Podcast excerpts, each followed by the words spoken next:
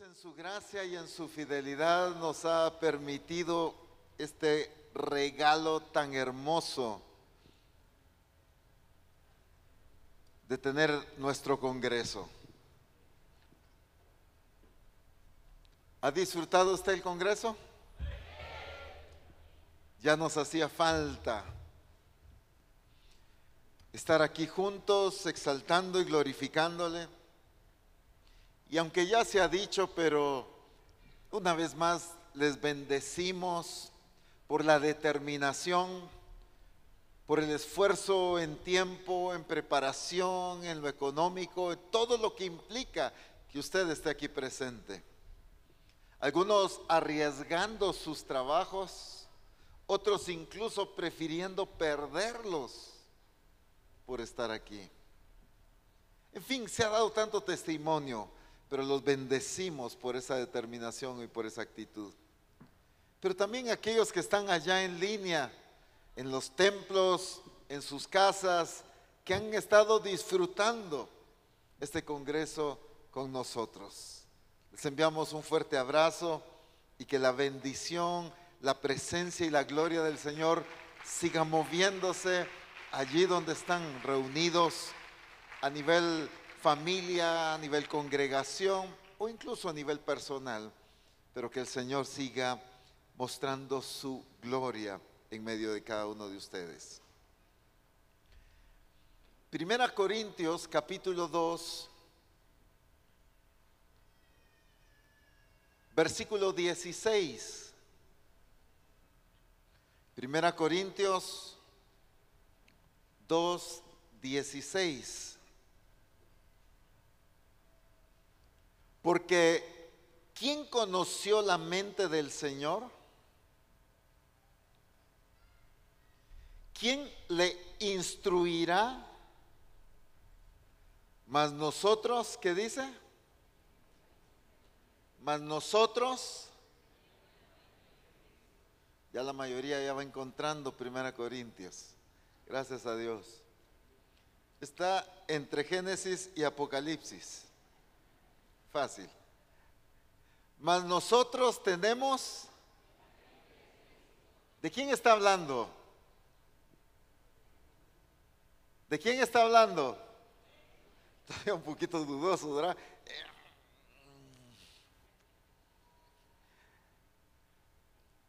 Quiero, quiero resaltar ese sentido de identidad y de propiedad, de entendimiento de la realidad del Señor en nuestras vidas. ¿De quién está hablando ahí? De mí, de nosotros, de la iglesia de Jesucristo. Mas nosotros tenemos la mente de Cristo. Toda la escritura, por supuesto, pero este pasaje no se lee. Nosotros tenemos la mente de Cristo. Tenemos la mente de Cristo. Amén, ¿no? Se lee, mas nosotros tenemos la mente de Cristo, con propiedad, con entendimiento de la verdad de Dios. Pero aquí viene algo sumamente importante y es, una cosa es entender la realidad de lo que Dios, por medio de Jesucristo, ha hecho en nuestra vida y otra cosa es entender la falta que nos hace de vivir plenamente en lo que Dios ya ha hecho en nosotros. A ver si me doy a entender.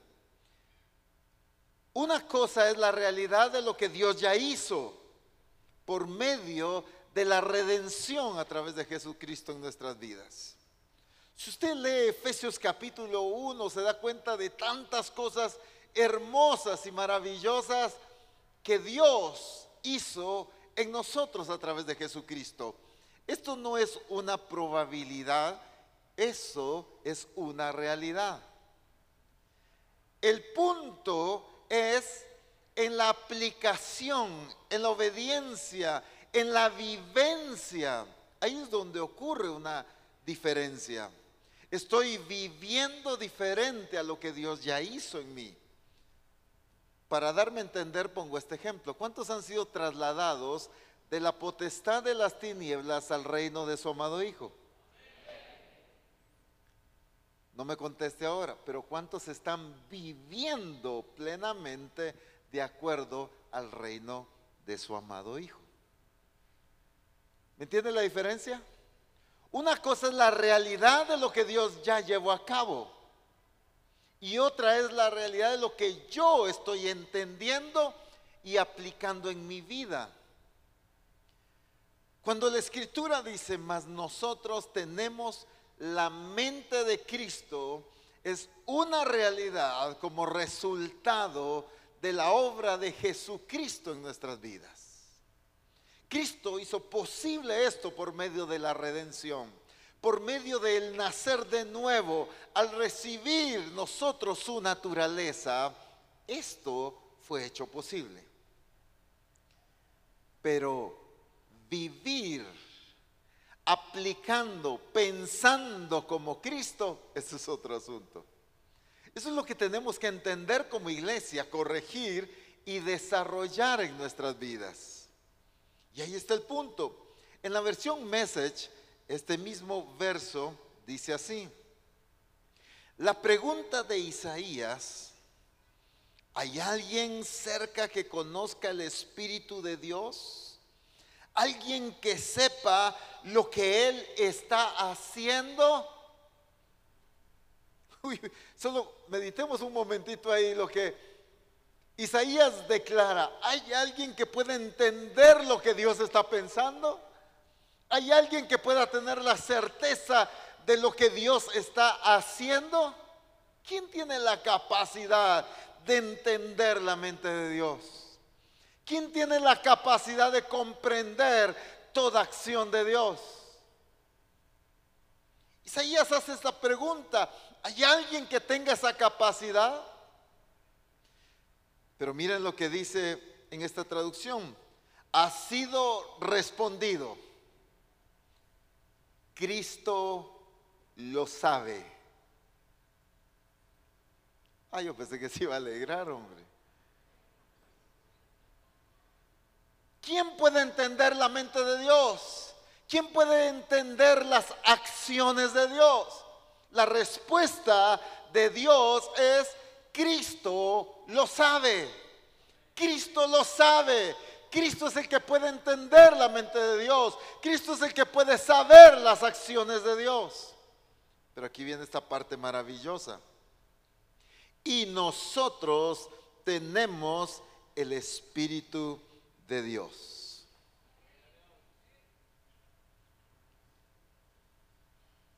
Al tener el Espíritu de Dios, podemos tener la mente de Cristo.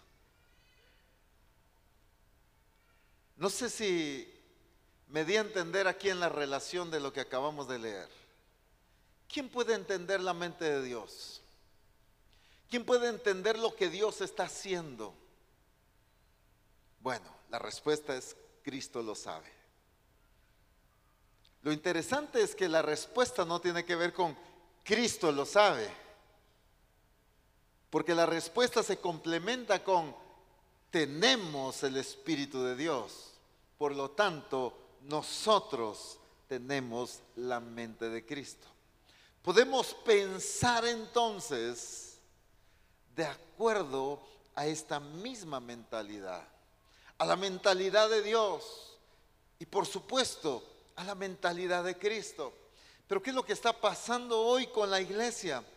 Nuestra vida no ha sido la expresión de Cristo porque no hemos estado manifestando la mente de Cristo. La expresión de la iglesia no ha sido la plenitud de Cristo porque su mente no ha sido la manifestación de la mente de Cristo. ¿Qué quiero decir con esto? Toda acción de una persona es el resultado de la forma en que piensa. Depende cómo piensas tú, así es como vives. Depende cómo piensas, es así como tú decides. Depende cómo piensas, es como tú actúas y respondes. Aquel que piensa que no vale nada, así actúa, tiene temor, tiene inseguridad, se desenvuelve en la vida bajo ese principio de inseguridad. Pero aquel que entiende que es valioso en Dios, actúa con certeza. Es diferente porque nuestras acciones son el resultado de la manera en que pensamos. La forma en que vives es el resultado de la forma en que piensas. Amén.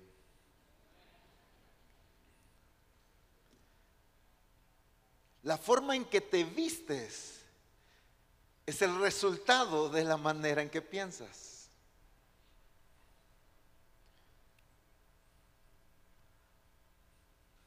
Estoy haciendo pausas para que esto vaya bajando ahí un poquito. La relación de tu matrimonio es el resultado de la manera en que piensas.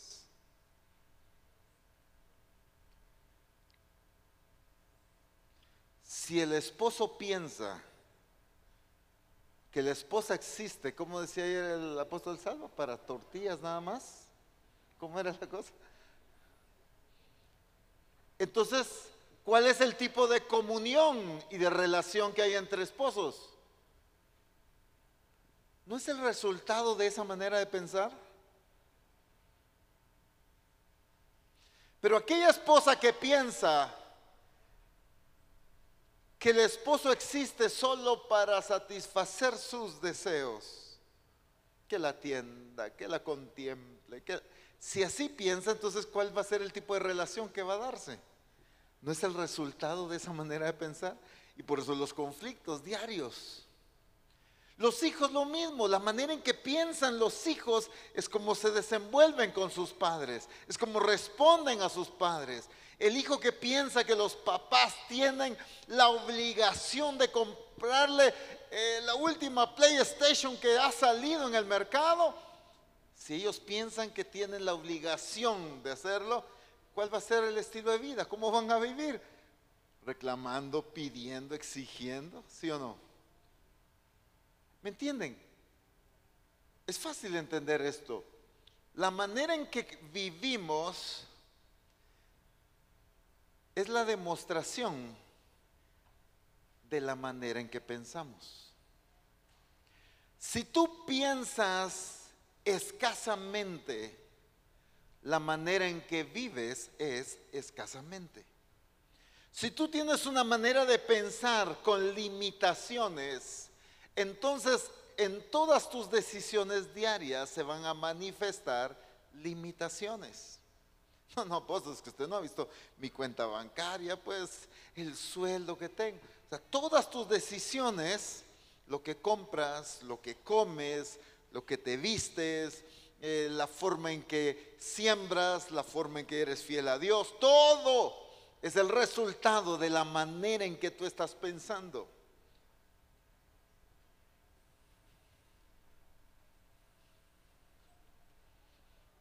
Cuando tú piensas que todo lo que tú ganas es tuyo, entonces, ¿cómo actúas? En infidelidad a Dios. Pero cuando tú entiendes que todo lo que tú obtienes viene de la mano de Dios, entonces ¿cómo actúas? ¿Me entienden? Esto es en todas las áreas de nuestra vida. Y entonces cuando vemos la vida de la iglesia, la expresión de la iglesia, entendemos que hay un factor que está mal y es la manera de pensar de la iglesia. Hoy muchas congregaciones, su manera de pensar es limitado, todo. Se necesita comprar una cámara para la transmisión de los servicios. ¿Cuál es la más barata, hermano? A mí me han escrito muchos hermanos o pastores, apóstol, ¿qué cámara me recomienda? Pues yo le recomiendo. Ah, y no hay otra más barata. Si me preguntó cuál le recomendaba, era esa, pues. Gracias. Apóstol, mire, eh, ¿qué tipo de luz cree usted que necesitaría yo usar? Bueno, pues están estas y estas y estas opciones. Ah. ¿Y usted cree que un foquito de la casa no me funciona? ¿Me entiende? ¿Por qué? ¿Por qué vivimos de esa manera? Porque nuestra manera de pensar es escasa, es limitada. Y entonces todo alrededor de nuestra vida se convierte en la expresión de una manera de pensar limitada y escasa. La iglesia que siempre está pensando quién le va a ayudar, quién le va a dar, quién le va a proveer. En lugar de ser una iglesia que piense que fue puesta por Dios para bendecir, para ayudar, para levantar. Es diferente. ¿Dónde radica eso? No en los recursos que tienes, sino en la manera en que piensas.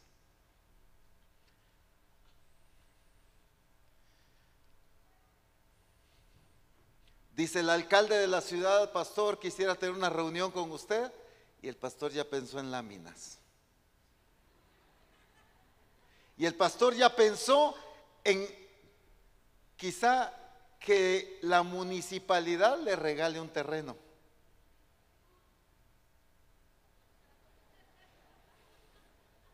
¿Cuándo vamos a pensar? que es el pueblo que nos necesita a nosotros para proveerles, para cambiar y para transformar la ciudad. En lugar de ser nosotros los que pensamos que el alcalde, la municipalidad, la ciudad existe para suplir nuestras necesidades. Miren, es que solo estoy enfocando unos ejemplos porque Primero quiero establecer un claro entendimiento de la necesidad de la transformación en nuestra manera de pensar. De repente empieza a congregarse en nuestra iglesia un hermano de muchos recursos económicos, profesional, muy adinerado. Y entonces los hermanos lo empiezan a saludar. Dios le bendiga, hermano. Bienvenido, pase adelante. Lo extrañamos, hermano. Porque ¿en qué está pensando el pastor, la esposa los discípulos? ¿En qué están pensando? En en dinero, en interés. ¿En qué están pensando? En los diezmos, en la ayuda, He llegado a muchas iglesias y de repente les digo, ay, qué linda la remodelación que hicieron en el templo. Sí, viera hermano, mire qué tan lindo el Señor. Sí, definitivamente, qué logro. Sí, es que viera que un hermano, una persona inconversa del pueblo, nos dijo, yo quiero ayudarles. Y él pagó la remodelación del templo. Y a mí me da vergüenza. Que sean los inconversos los que tengan que pagar nuestras remodelaciones, en lugar de nosotros ser los responsables de hacerlos. Entonces, ¿dónde está el problema? Como se nos decía ayer, no en un Dios que no provee, no en un Dios que no tiene los recursos. El problema está en la manera en que pensamos, solo estamos observando quién nos da, quién nos bendice, quién nos ayuda, quién nos saca de esto. Miren cómo piensa la mayoría de discípulos en que los hermanos de la iglesia deben ayudarlo, deben ministrarlo, deben bendecirlo, deben fortalecerlo. En lugar de pensar que Él es un instrumento de Dios para bendecir a los demás, para fortalecer a los demás, para edificar a los demás, nos seguimos viendo como los que necesitamos ayuda como los que necesitamos fortaleza, como los que necesitamos que nos visiten, como los que necesitamos que nos ministren, todo el tiempo. Y entonces esa manera de pensar me mantiene en un estado de paralización espiritual. No crezco, no maduro. ¿Por qué? Porque mi manera de pensar me dice que los demás existen para ministrarme que los demás son responsables de mi edificación y de mi vida espiritual. Pero cuando tu manera de pensar cambia, tu vida espiritual también cambia. Cuando tú empiezas a pensar que eres un instrumento de Dios, vas a la escritura y te preparas porque Dios va a usarte. Cuando tú empiezas a verte como instrumento de Dios, tus acciones van a cambiar. Te reúnes con una persona y sabes que Dios te puso en ese lugar para bendecir a esa familia, para bendecir ese matrimonio, para fortalecer la vida de aquella persona. ¿Me entienden? Cambia. Pero ¿qué es lo que cambia? No es el cuello del discípulo, no son los privilegios, no son las posiciones dentro de la congregación, no son las oportunidades que el pastor o el discipulador te da, es tu manera de pensar. Lo que hace falta en la iglesia es que piense como Cristo piensa. Cristo no vino a ser servido, sino a servir y a dar su vida en rescate por muchos. Esa es la manera de pensar de Cristo, ¿sí o no? Y entonces, ¿cuál fue el estilo de vida de Cristo? ¿Cuáles fueron las acciones de Cristo? No sé si hay mucho frío, pero están muy calladitos hoy. ¿Cuál fue la, la, manera de pensar y de accionar de Cristo? Servicio. Es que Él no vino a ser servido, vino a servir. ¿Alguien iba a hablar ahí? Sabía que tenía mucho que dar, por eso decía, vámonos de aquí, también tengo que predicar en aquellas aldeas. Él sabía que esos lugares lo necesitaban a él. Él no vino con una mentalidad de que él necesitaba al imperio romano, de que él necesitaba a los de los diferentes lugares para que lo ayudaran, para que lo bendijeran, para que sostuvieran su ministerio. Él vino a bendecir. ¿Dónde cambió eso? Haz que la posición, haz que el llamado, no, hermanos, es la manera en que pensamos. La manera en que pensamos nos está deteniendo. La manera en que pensamos nos está desviando. La manera en que pensamos nos está paralizando. Y todo se lo estamos, ahí sí que, como decimos en Guatemala, echándole la culpa a Dios. Si me dieras la oportunidad, si me levantaras, si me bendijeras, si los profetas me dieran una palabra, Señor. Si el apóstol Abraham me viera y me diera la oportunidad. Si aquí, si allá, si el pastor me pusiera a predicar. Si, no, no son las oportunidades, no son las posiciones. Es la forma en que tú piensas y cómo tú te miras.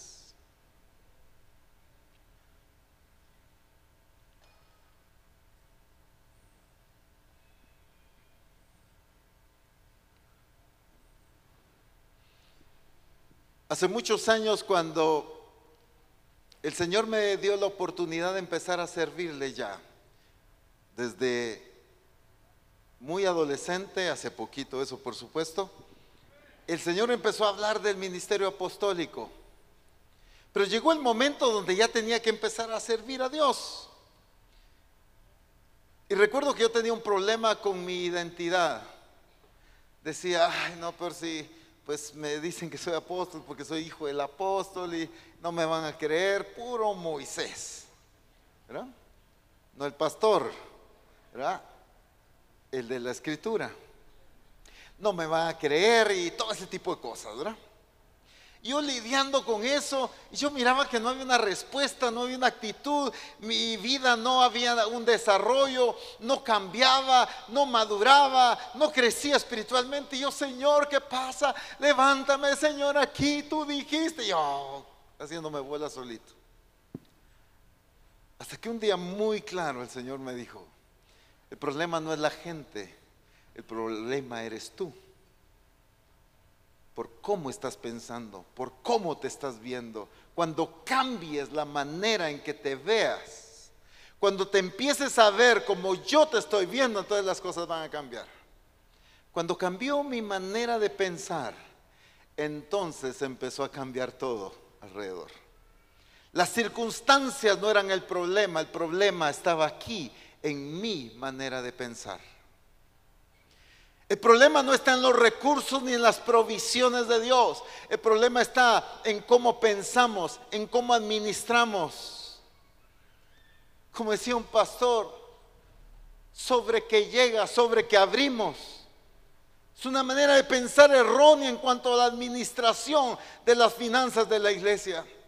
Solo le llega un sobre de diezmo y ya lo está destapando para irlo a gastar. Eso es una manera errónea de ver las finanzas. Porque todos estamos pensando en nuestro interés, pensamos de una manera equivocada y por lo tanto administramos de una manera equivocada. Dios no puede hacer prosperar lo que se administra de una manera errónea. Dios no puede levantar y multiplicar lo que se está administrando de una manera como Él no ha determinado. Eso pasa en lo económico, en las manifestaciones, en la revelación, en tu madurez, en todo. Todo radica en la manera en que tú piensas. Qué lindo como, predican los profetas. Uy, cuando se para ahí el profeta Ronnie, el profeta César, el apóstol Salva, ala, qué lindo, el pastor Nelson, cómo predica. Yo quisiera, Señor, porque a mí no me das. ¿Dónde está el problema? No en el llamado. El problema está en cómo pienso, en cómo me miro, en cómo me siento a escudriñar las escrituras. Si yo abro las escrituras pensando en que a mí no me habla Dios, si yo quiero escudriñar la palabra pensando en que solo al apóstol Abraham le habla Dios, entonces yo no voy a tener revelación de su palabra. Entonces el problema dónde está? No en el llamado. El problema está en la manera en que yo estoy pensando. Recuerden que la escritura dice como ese aceite que cae sobre la cabeza de Aarón baja sobre sus barbas y llega hasta el borde de sus vestiduras. El mismo aceite que cae sobre la cabeza es el mismo aceite que cae por sus barbas y es el mismo aceite que cae hasta el borde de sus vestiduras. En la cabeza no cae aceite de oliva y en el borde de sus vestiduras aceite tres en uno. Pero ¿por qué vivimos así? Es que la revelación solo para los siervos de Dios, asistencia, cuerpo ministerial. No, si es el mismo aceite que Dios está derramando en la misión, es el mismo aceite que debe llegar hasta el borde de sus vestiduras. Pero ¿dónde está el problema? No en que ellos sí tienen ese llamado y yo no tengo ese llamado. A ellos sí les habla Dios, a ellos sí los usa Dios, a mí no me usa como a ellos. Es la manera en que yo pienso, es el mismo Dios al cual servimos. Si las cosas no las hacemos nosotros, las cosas las, las hace Dios. ¿Cómo podemos tomarnos el crédito de las cosas que es Dios el que hace? Pero ¿dónde radica el problema? En la manera en que pensamos. Pero nosotros, dice la escritura, tenemos la mente de Cristo. Uno de los grandes problemas es que hemos dejado que nuestras vivencias y nuestras experiencias definan la manera en que pensamos. ¿Qué quiero decir con eso? Usted recuerda el caso de Pedro cuando estaba en la barca y Jesús le dice, boga mar adentro y lanza vuestras redes. ¿Qué fue lo que dijo Pedro? Señor, toda la noche hemos estado pescando, o al menos intentado, pero no hemos pescado. ¿Cuánto? Nada. Esa es la vivencia. Esa es la realidad de lo que habían vivido. Pero miren, aquí está la importancia de no dejar que una experiencia, que una vivencia defina la manera en que yo pienso. Pedro le dice, mas en tu palabra echaré la red. ¿Qué es lo que regularmente hacemos nosotros? Señor, toda la noche pescado, ¿para qué voy a intentar otra vez? Señor, hemos estado evangelizando por años y la iglesia no se multiplica. ¿Para qué vamos a seguir evangelizando? ¿Alguien ha pensado así? Las bocas no lo dijeron, pero sus corazones sí. Señor, ¿para qué vamos a seguir orando? Pues si no vemos respuesta. Empezamos a permitir que las experiencias que hemos vivido definan la manera en que pensamos. Hay un dicho, ayúdenme ustedes, ¿cómo es el dicho? Que para entender el futuro necesitamos ver el pasado. Porque en la historia, en el sistema, dice que lo que vamos a vivir en el futuro es lo que ya experimentamos en el pasado. Se repite. Y entonces nosotros caemos en ese sistema. Y cuando vemos que en mi familia nunca ha habido un profesional, entonces yo nunca me visualizo como un profesional. Cuando yo visualizo que en mi vida nunca ha habido alguien próspero económicamente, entonces yo como estoy visualizando mi futuro en escasez, en pobreza. Porque yo digo, apóstol Ronald, pero usted no sabe.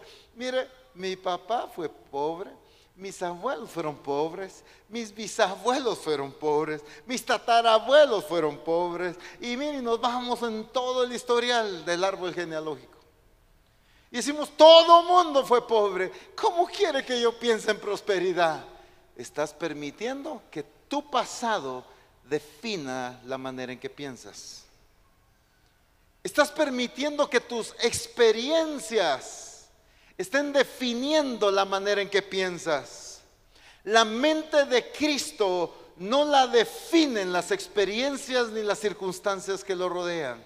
La mente de Cristo lo define la mentalidad del Padre, las acciones del Padre, la verdad del Padre, la voluntad del Padre y el poder del Padre.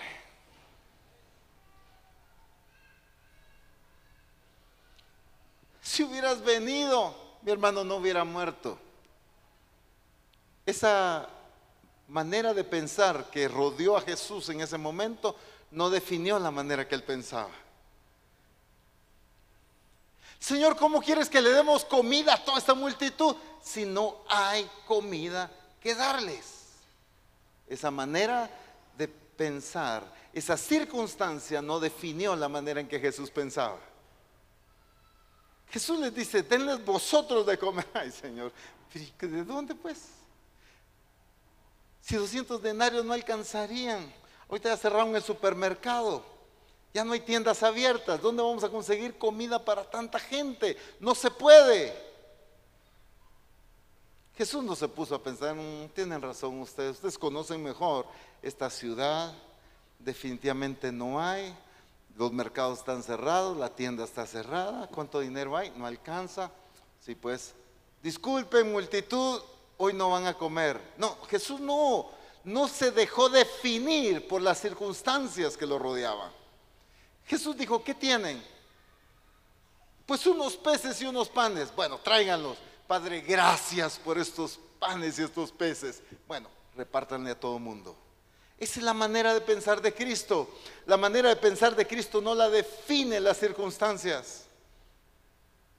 Como ayer se nos ponía el ejemplo, llegan a cobrar el impuesto y Jesús no empezó a tocarse las bolsas, abrir la billetera y decir, híjole, no, no tengo nada.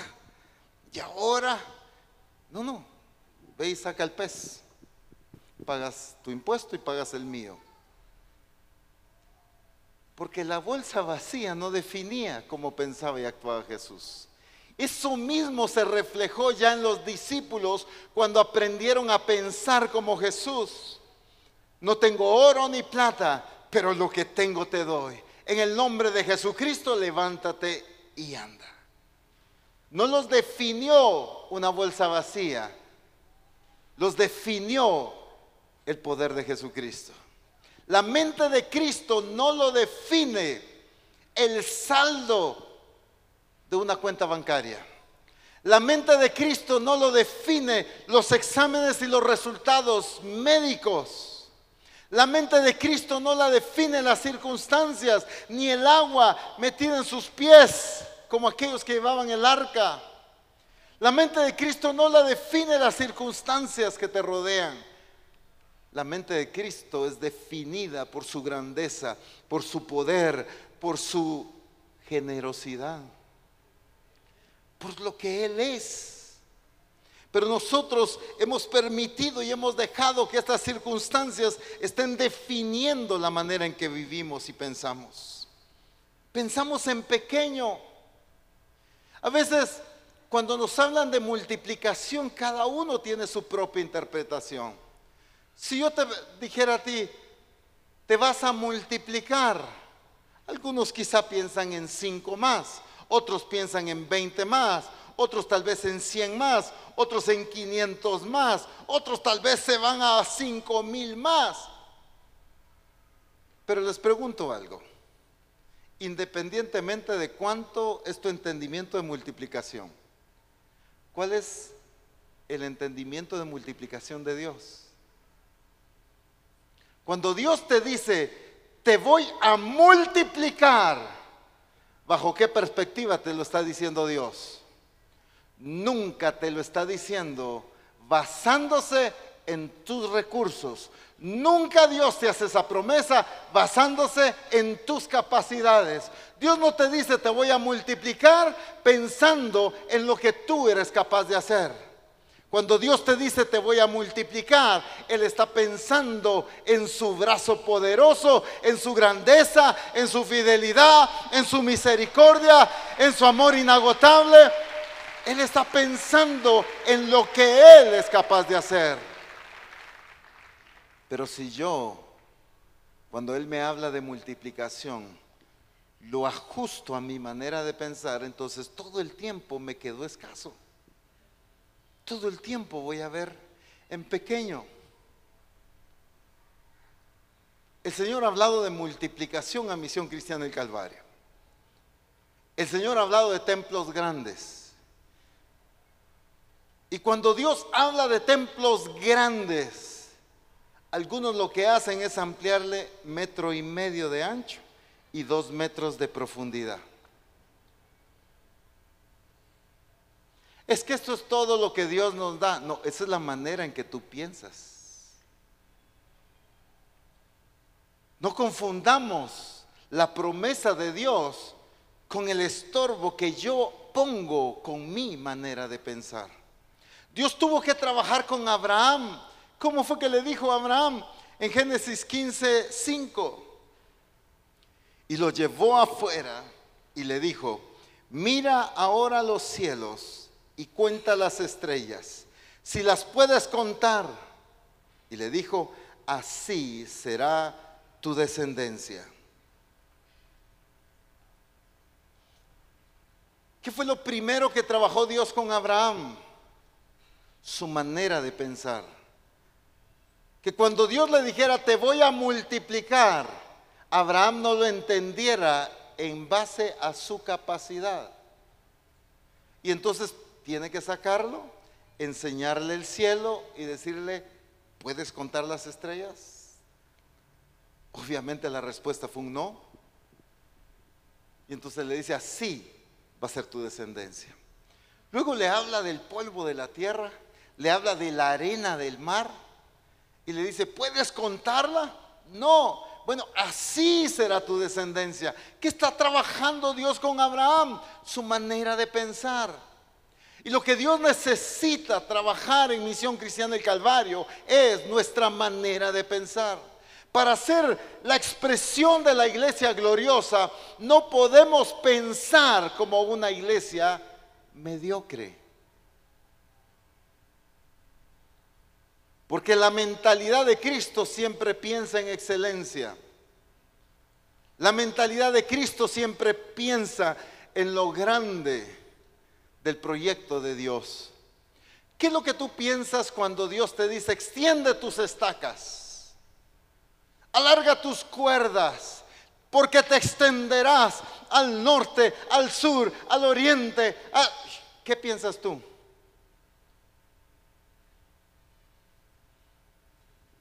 en un lugar, en una congregación, el doble de lo que tienes, el triple, diez veces. ¿En qué piensas?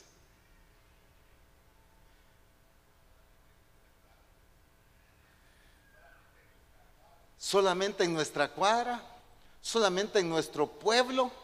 Uy, mira, apóstol, yo sí, tengo una mentalidad tan amplia que yo sí estoy pensando en toda la ciudad donde Dios me colocó. Pues limitado, porque Dios no te llamó a alcanzar un pueblo, una ciudad. Dios te habló de naciones. Dios te habla de naciones.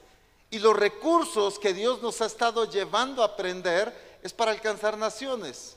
Miren, con la forma en que Dios está trabajando con nosotros, discipulados en línea, servicios en línea. ¿Qué limitación hay de gente conectada a nuestros servicios? La mayoría del discipulado que Puerto Barrios trabaja con Honduras, ¿cómo lo hace? En línea. Aquí están las hermanas de Honduras. En línea. Eventualmente sé que mandan discípulos a ministrar, pero la mayoría del discipulado es en línea. Y así hay muchos lugares que están trabajando en línea. Porque ¿quién dice que fuimos llamados a alcanzar solo a la gente que está alrededor de nuestro lugar, de donde está el templo? ¿Quién dice eso? ¿Quién te lo dijo? El Señor no te lo dijo. Así que no le hagas caso a quien te lo dijo. Hazle caso a lo que Cristo te dijo. Id y hacer discípulos a todas las naciones. Id y predicad el Evangelio a toda criatura. El Señor nunca te dijo, predica solo a la gente que está a tres kilómetros alrededor del templo donde te puse. ¿Verdad que no? Entonces Dios nos está preparando, pero necesitamos un cambio de mentalidad. Sí, pero apóstoles, pero mire, si cuesta con los discípulos aquí presenciales. ¿Cómo vamos a trabajar con discípulos a nivel internacional con un Zoom? Pues es la parte que hay que ir desarrollando, la madurez, el entendimiento. Porque el Señor quiere que Misión Cristiana del Calvario tenga un alcance de naciones no limitado a templos, no limitado a distancias, no limitado a viajes en avión o buses, que pueda tener una reunión con gente en Inglaterra, que pueda tener una reunión con gente en África, que pueda tener una reunión con gente en cualquier otro lugar del mundo. ¿Por qué no? Después de que terminas tu reunión con discípulos en España, puedes reunirte con los discípulos de Sudamérica. Ahí en el templo, ahí en la sala de tu casa. Me, doy a entender, ay no apóstol, pero es que mire, ay que sale caro eso del internet. Y que hay que comprar una cámara, y que, que, el cable, y que ahora los muchachos de la iglesia me están pidiendo una computadora más grande. Ay, no, pues eso sale caro. ¿Dónde está el problema? En la manera de pensar.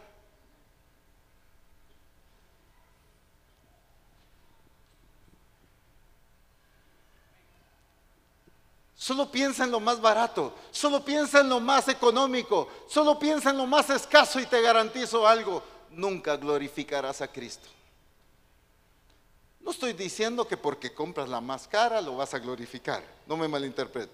No estoy diciendo eso pues, que solo comprando y usando cosas caras es como glorificamos a Cristo. No estoy diciendo esto. Estoy hablando de lo eficiente, estoy hablando de lo que necesitamos, estoy hablando de desarrollo. Tampoco les vas a ir a comprar la cámara más cara a los muchachos de la congregación cuando no aprenden ni a usar el celular. Llévalos en un proceso de desarrollo, que maduren, que le demuestren a Dios que son eficientes con el equipo que tienen. ¿Me entienden? Todo es en la manera de pensar. El evangelismo. ¿A dónde hemos sido llamados a alcanzar las naciones? Pero ¿cómo tenemos equipado a nuestra congregación para el alcance mundial? Ah, apóstol, mire si en mi iglesia todo el grupo del pastor predica. Sí, predica porque los pones a predicar, pero de que enseñen algo, de que edifiquen, esa es otra pregunta. ¿Me entienden? ¿Qué quiero decir con esto? No se trata de que todo el mundo predique.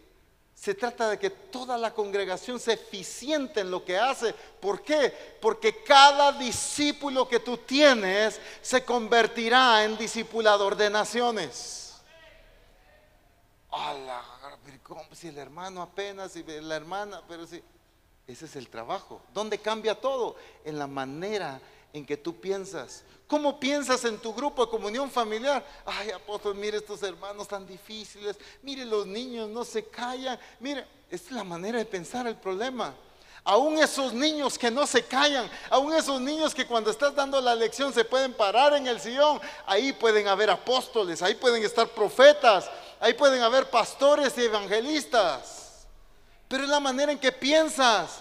No pienses en entretener un grupo, pienses que estás equipando a hombres y mujeres que van a alcanzar naciones. Cuando piensas así, empiezas a prepararte de esa manera.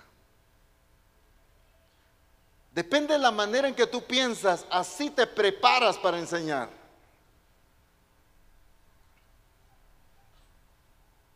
Cuando tú preparas un mensaje y dices, bueno, este mensaje lo voy a dar a un grupito de hermanos, como a seis hermanos de la iglesia. Entonces tú te preparas de una manera. Estoy seguro que si la preparación es para predicar en este congreso, te preparas diferente.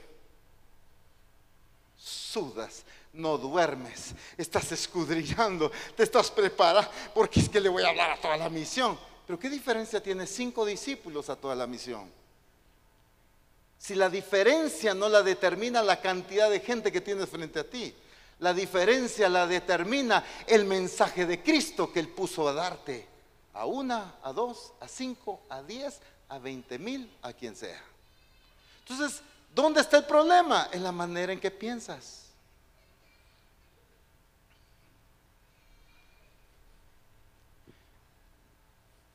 Estábamos un día jueves allá en el templo de la zona 12 Estamos hablando de hace como ocho años. Y recuerdo que era un día jueves en la noche, habían como unos 25 discípulos.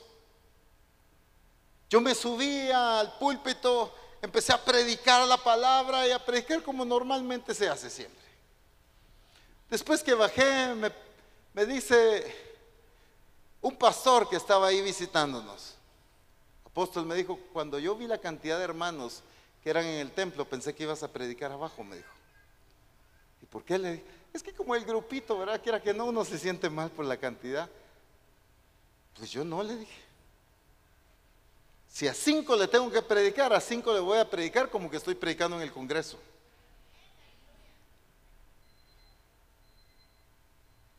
Porque no es la cantidad de gente que tienes alrededor la que define es la manera en que piensas.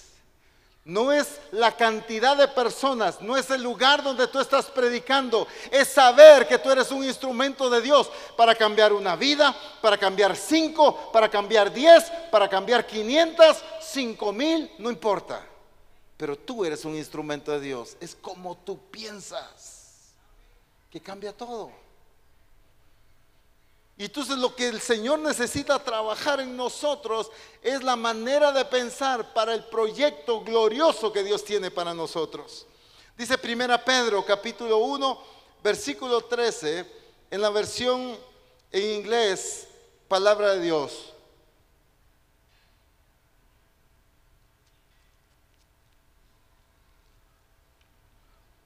Miren qué interesante. Por lo tanto, Vuestra mente debe estar clara. ¿Cómo debe estar nuestra mente? ¿Y qué más? Nuestra mente debe estar clara y qué? Y preparada para la acción. Quiero resaltar esa parte nada más, por cuestión de tiempo. Vuestra mente debe estar clara y preparada para qué cosa? ¿Para qué cosa? Una vez más, ¿para qué cosa? Nuestra mente debe estar preparada para qué cosa? Uy, no. ¿Para qué cosa? Para la acción. Porque ¿qué es lo que viene? Es la manifestación gloriosa de esta iglesia que va a revelar a Jesucristo en las naciones. La acción que viene va a trastornar el mundo entero. La acción que viene va a someter a los principados y a las potestades bajo la planta de los pies de Jesucristo. La acción que viene va a cambiar el sistema del mundo por el gobierno de Jesucristo. La acción que viene va a llevar a multitudes a someterse a la autoridad de Jesucristo. La acción que viene es gloriosa, pero nuestra mente debe estar preparada para la acción. A veces es nuestro espíritu y nuestra emoción que está más preparada, pero nuestra mente no. ¿Ha visto usted el ejemplo aquel del buey viejo y el buey joven cuando les ponen el yugo? Uy, el buey joven está, que quiere, es impulsivo, quiere agarrar para la derecha, quiere agarrar para adelante, quiere retroceder, quiere agarrar para la izquierda. El buey joven que está, tiene energía, tiene, tiene fuerza, tiene entusiasmo. El buey viejo sabe por dónde tiene que ir. Va marcando los surcos, sabe su trabajo y el buey joven tiene la emoción, pero su mente no está preparada. Para eso es el yugo. Para que la mente del buey joven se amolde a la mente del buey experimentado. Llevad mi yugo, dijo Jesús. Para que actuemos como actúa Cristo. Para que pensemos como piensa Cristo. Para que decidamos como decide Cristo. Misión Cristiana del Calvario, ya no pueden estar existiendo errores. Muy diferentes son las pruebas y los procesos. Estoy hablando de errores en tomas de decisiones económicas, en tomas de decisiones sentimentales, en tomas de decisiones de tanta forma. ¿Por qué? Porque tomamos decisiones por impulsos, por emociones, nos dejamos ir, nos conquista algo que nos dijeron y actuamos de una manera que Dios no lo determinó. ¿Por qué? Porque no estamos actuando en base a la manera de pensar de Cristo. Estamos actuando en base a la manera de pensar de un impulso. Y es que claramente la escritura ya en varias ocasiones nos lo han enseñado. En Romanos capítulo 12, versículo 2, en la Dios habla hoy, solo déjenme resaltar la parte en la que quiero hacer énfasis. Cambien su manera de pensar para que así cambie su manera de qué? Préstele atención a esto. Cambien su manera de pensar para que así cambie su manera de vivir. Según la palabra de Dios, ¿Qué define la manera de vivir de una persona? La manera de pensar. ¿Tú quieres que cambie tu vida ministerial? ¿Tú quieres que cambie tu vida como siervo y sierva de Dios? ¿Tú quieres que cambie tu vida como esposo, como esposa, como hijos en cualquier área? ¿Quieres que cambie tu vida en lo económico? ¿Quieres que cambie tu vida en la madurez espiritual? ¿Qué debe cambiar? No son reclamos a Dios, no son más oraciones, cambia tu manera en que piensas y va a cambiar tu manera de vivir. Transformados por medio de la renovación de vuestro entendimiento, dice la versión 60. Para que comprobéis cuál sea la buena voluntad de Dios, agradable y perfecta. Es que es la manera de pensar la que define cómo vivimos. Una manera de pensar de escasez siempre se enfoca en los recursos limitados que tengo. Pero una mentalidad de abundancia siempre se enfoca en los recursos ilimitados de Dios. La mentalidad de escasez siempre va a ver los recursos. La mentalidad de bendición siempre va a ver al Dios dueño de todas las cosas. Cuando Dios te dice que hagas algo, nunca veas tu billetera para ver si es posible. Cuando Dios te envía a hacer algo, nunca veas los recursos de la cuenta bancaria de la congregación para ver si es posible. Cuando Dios te envía a hacer algo, solo míralo a Él, porque Él es capaz de proveer y de mover las cosas que necesita mover para que se lleve a cabo lo que Él te envió a hacer.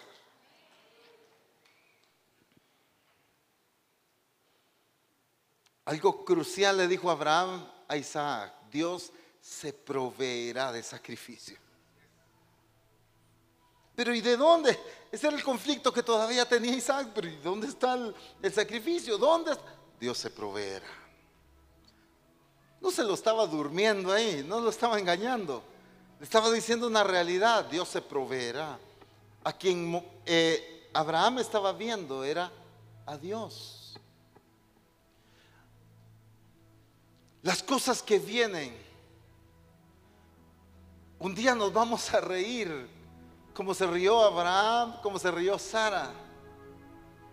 Un día nos vamos a reír de la etapa donde nos sorprendían las cosas que Dios estaba anunciando. Y nos vamos a reír porque vamos a decir cómo nuestra mentalidad limitada no llegaba a alcanzar el entendimiento de lo que Dios había dicho porque naciones serán alcanzadas. La multiplicación de discípulos vendrá y sorprenderá. Porque no vendrá de la forma tradicional ni de la manera lógica, vendrá de la manera en que Dios lo determinó, porque Dios es grande y poderoso para cumplir lo que Él se determinó a hacer.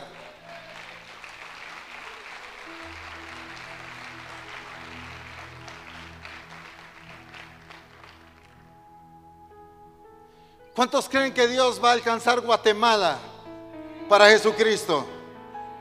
¿Cuántos creen que Guatemala estará sometida al señorío de Cristo? La pregunta más gloriosa es, ¿estás preparado para disipularla? ¿Estás preparado para disipular a toda la nación?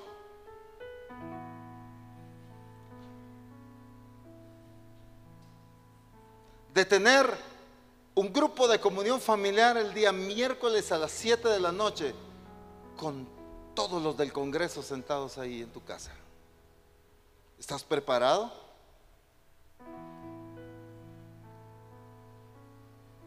Salir con la palabra de Dios, entrar a la oficina presidencial para disipular al hombre que Dios ha puesto al frente de una nación? ¿Estás preparado?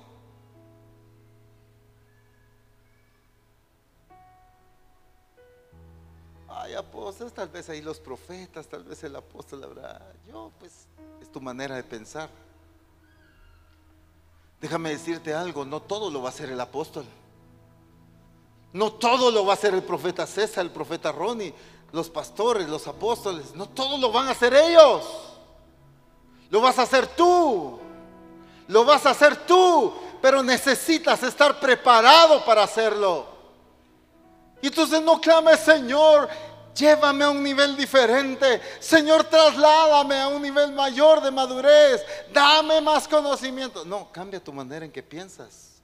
Empieza a actuar como tal, empieza a prepararte como tal, empieza a escudriñar la palabra como tal, empieza a cambiar tu manera de hablar, empieza a cambiar tu manera de vestir. No puedo pretender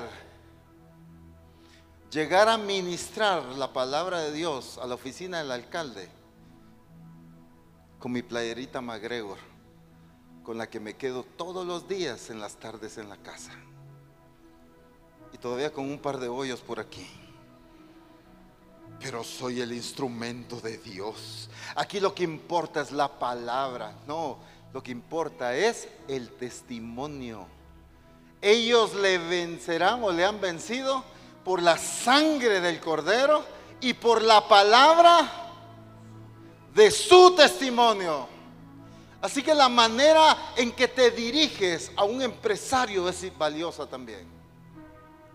La manera en que respetas a una persona en lo político también es importante, porque tu testimonio va a darle el mensaje de la verdad que necesita escuchar. No son los versículos memorizados, es tu vida la que le va a predicar. Pero todo cambia en nuestra manera de pensar.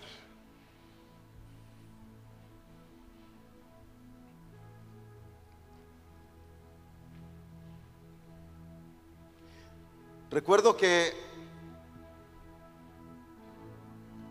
cuando yo iba sentado en el asiento de atrás, el apóstol iba manejando, mi mamá adelante, yo atrás.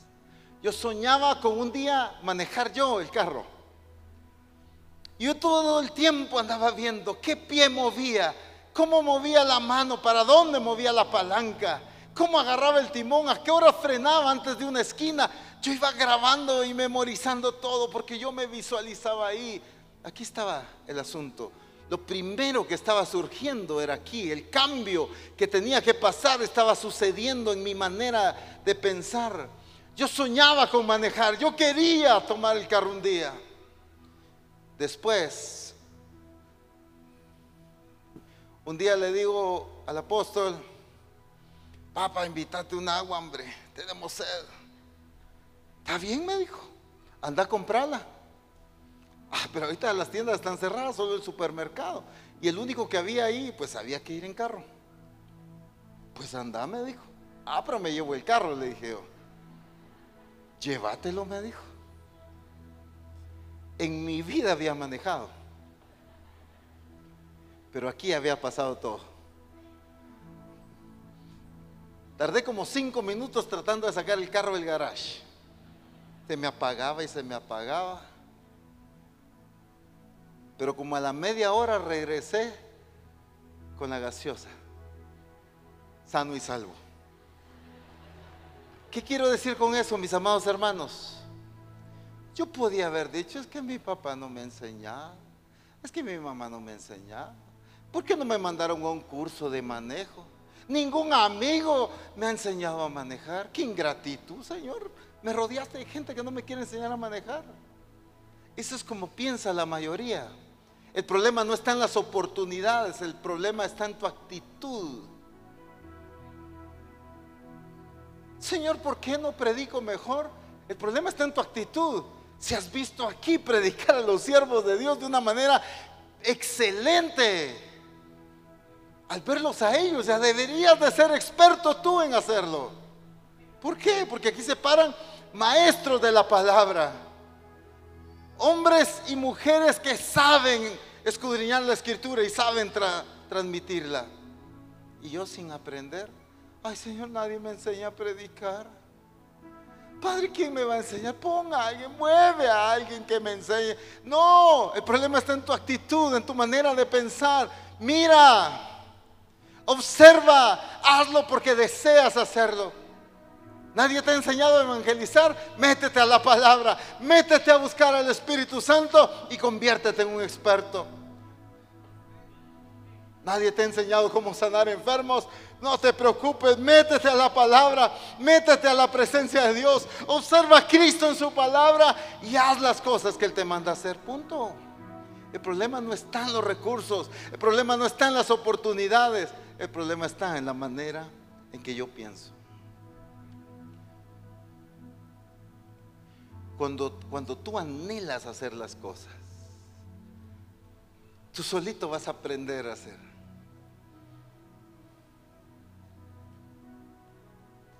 Es que es como piensas. Ayer me preguntaba un, un muchacho de arriba y apóstol, mire, ¿cómo comenzó todo este rollo de la fotografía y el video? Pues fíjate que una vez le dije, me di cuenta que en la misión todo había que pagar para que lo hicieran. Mandar a hacer un afiche de publicidad había que pagar. tomar una fotografía había que pagarle a alguien. No había nadie que hiciera eso. Pero habían dos opciones. Una, doblar las rodillas y decirle, Señor, ¿por qué a otras iglesias sí le has mandado fotógrafos? ¿Por qué a otras iglesias sí les has mandado eh, gente profesional para hacer las cosas? Señor, ¿por qué no te has acordado de nosotros? O sentarme en la computadora y aprender a hacer las cosas. Esta lección me la va enseñando el Señor varias veces.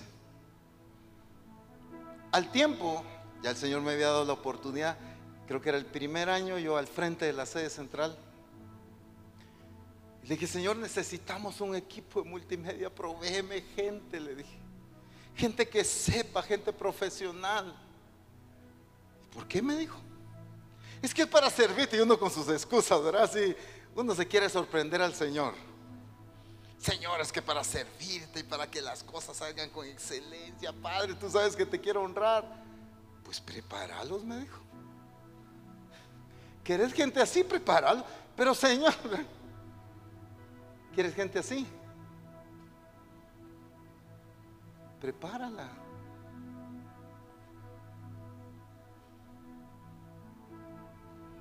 Esto, esto se aplica a todo, hermanos. Solo estoy poniendo algunos ejemplos, pero el principio es el mismo. Pero ¿cuál es nuestra oración? Muchas veces son reclamos, muchas veces nos vemos como que el Señor a nosotros no nos ha provisto. siquiera el Señor a mí me mandara ese equipo que tiene profetas en la iglesia. Así sí. Pues Señor, ¿qué cuello tiene el profeta? ¿Por qué a mí no me lo has mandado? Es que eso es fácil decir eso. Lo que no saben es las horas que ha dedicado él a levantar ese equipo, a disipularlos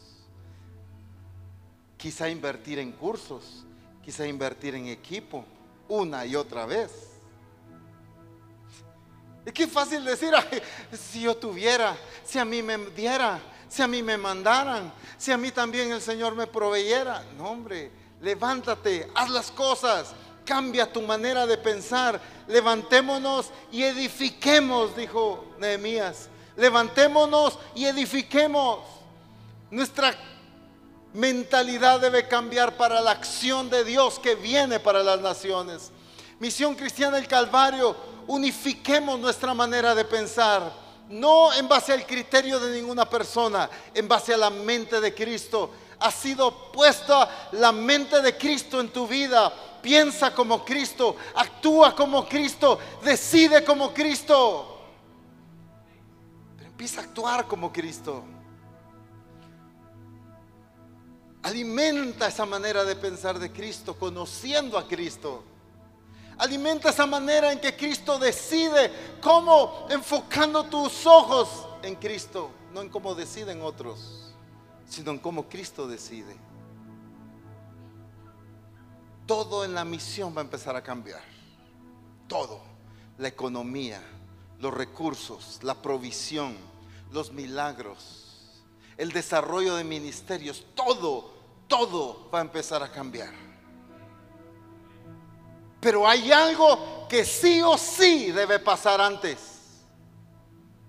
Es que cambies como piensas. No esperes que cambie todo eso. Cambia como piensas. Y entonces va a cambiar todo lo demás. Porque de acuerdo a cómo piense Misión Cristiana del Calvario, así va a cambiar la forma de vivir de Misión Cristiana del Calvario. Pónganse de pie, por favor. Como diría el apóstol, aunque sea con la introducción, nos quedamos hoy, pero...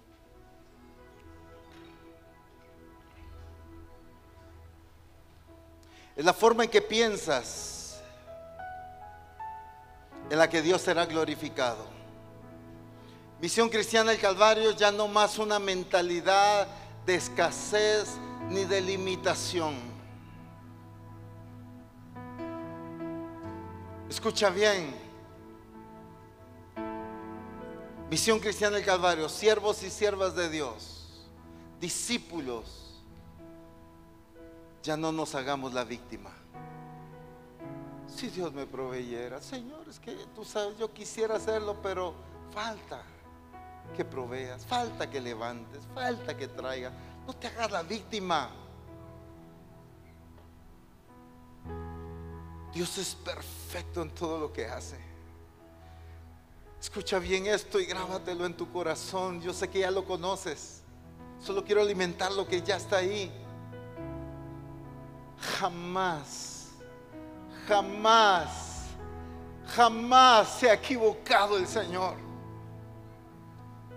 en la decisión de ponerte en el lugar donde estás, de rodearte de las personas que te ha rodeado. Dios no se ha equivocado. La limitación ha sido en nuestra manera en que pensamos. Debe cambiar el orden, debe cambiar la fidelidad, debe cambiar nuestra respuesta correcta a Dios. No anheles prosperidad a Dios, sino cambia tu manera de pensar, de serle fiel a Dios en tus finanzas. No esperes que Dios multiplique las finanzas de la congregación si seguimos robándole a Dios. Pues tampoco esperemos que Dios nos dé los templos más grandes y más preciosos para glorificarlo. Si no hemos ni aprendido a cuidar el que tenemos. Demostrémosle a Dios, me encanta llegar a los templos que los tienen tan bien pintados, tan bien arreglados, limpios, se siente uno, pero en un ambiente tan delicioso para glorificar a Dios.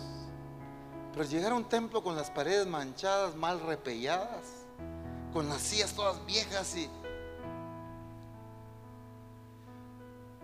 No sé en qué versículo dice que los templos deben tener sillas plásticas.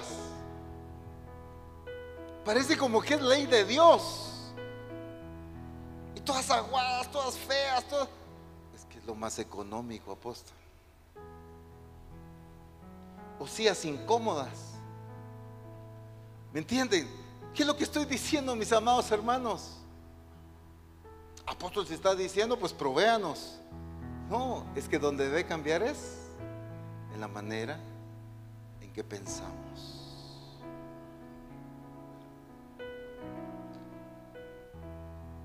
Lo que va a impactar a las naciones es el testimonio de una iglesia gloriosa.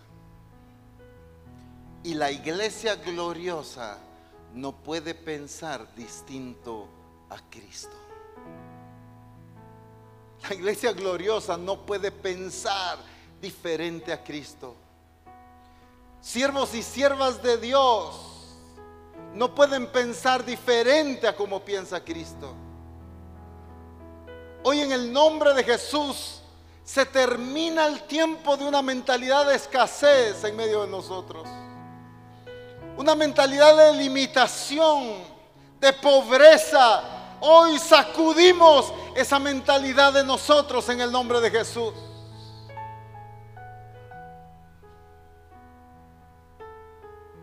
Solo déjame corregirte algo. Así no te sacudiste, pero ni el polvo de la silla que tenías.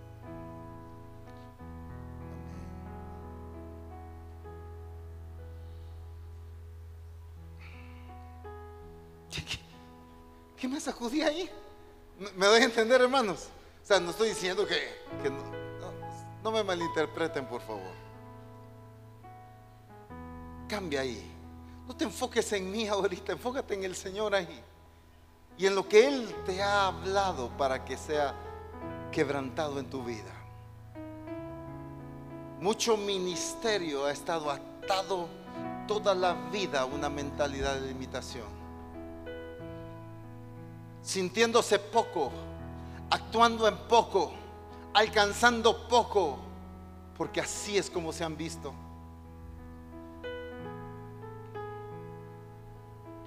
discípulos igual, sin alcanzar mayor nivel de abundancia, de prosperidad, de bendición, de madurez, porque se ven de esa manera.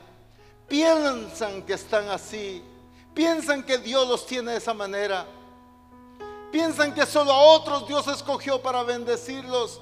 No, hoy quita, rompe en el nombre poderoso de Jesús, rompe esa mentalidad de limitación. Yo no la estoy rompiendo por ti, discúlpame, pero no la estoy rompiendo por ti. Eres tú que debes romperla.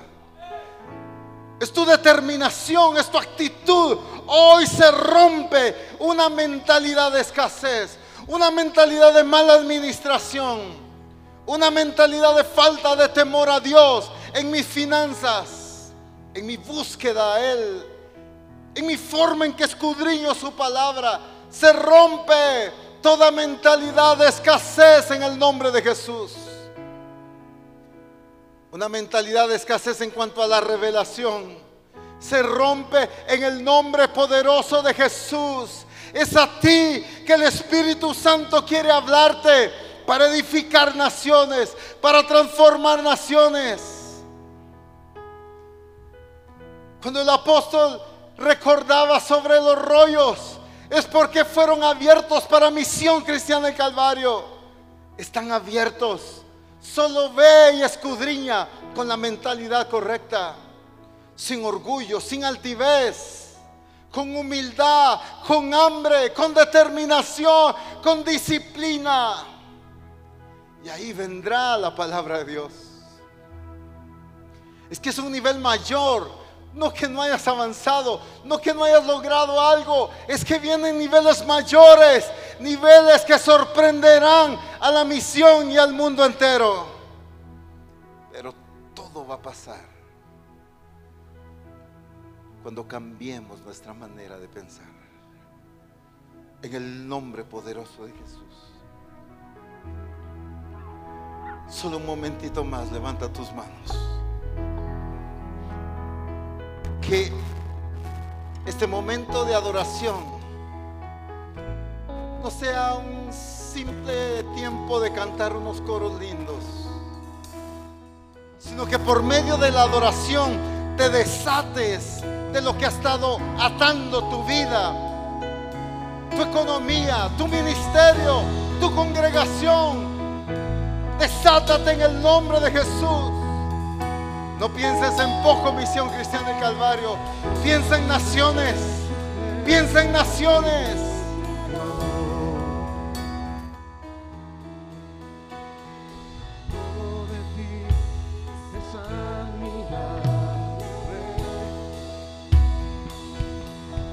Eso, con poder, con autoridad.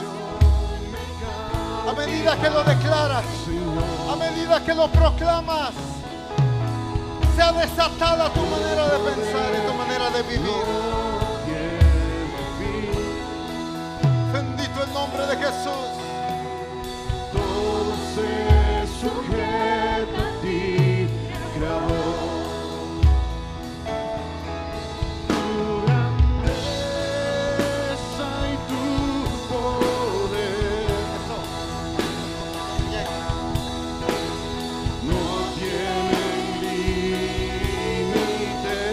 Estamos rompiendo, estamos destruyendo en el nombre de Jesús. Porque las armas de nuestra milicia no son carnales, sino poderosas en Dios para la destrucción de fortalezas, para derribar toda altivez y toda forma de pensar diferente a la de Cristo. En el nombre de Jesús.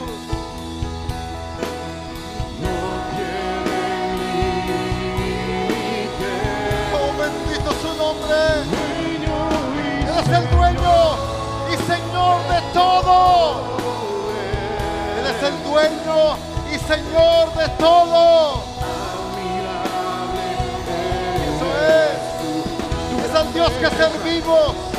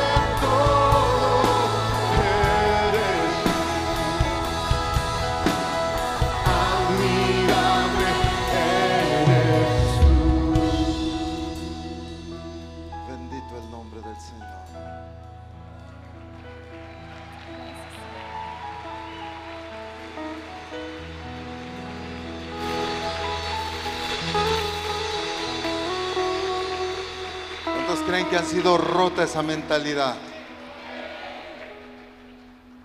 Aquí viene el punto importante. Demuéstraselo a Él.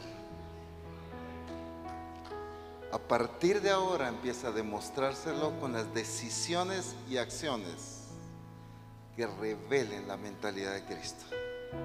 Amén.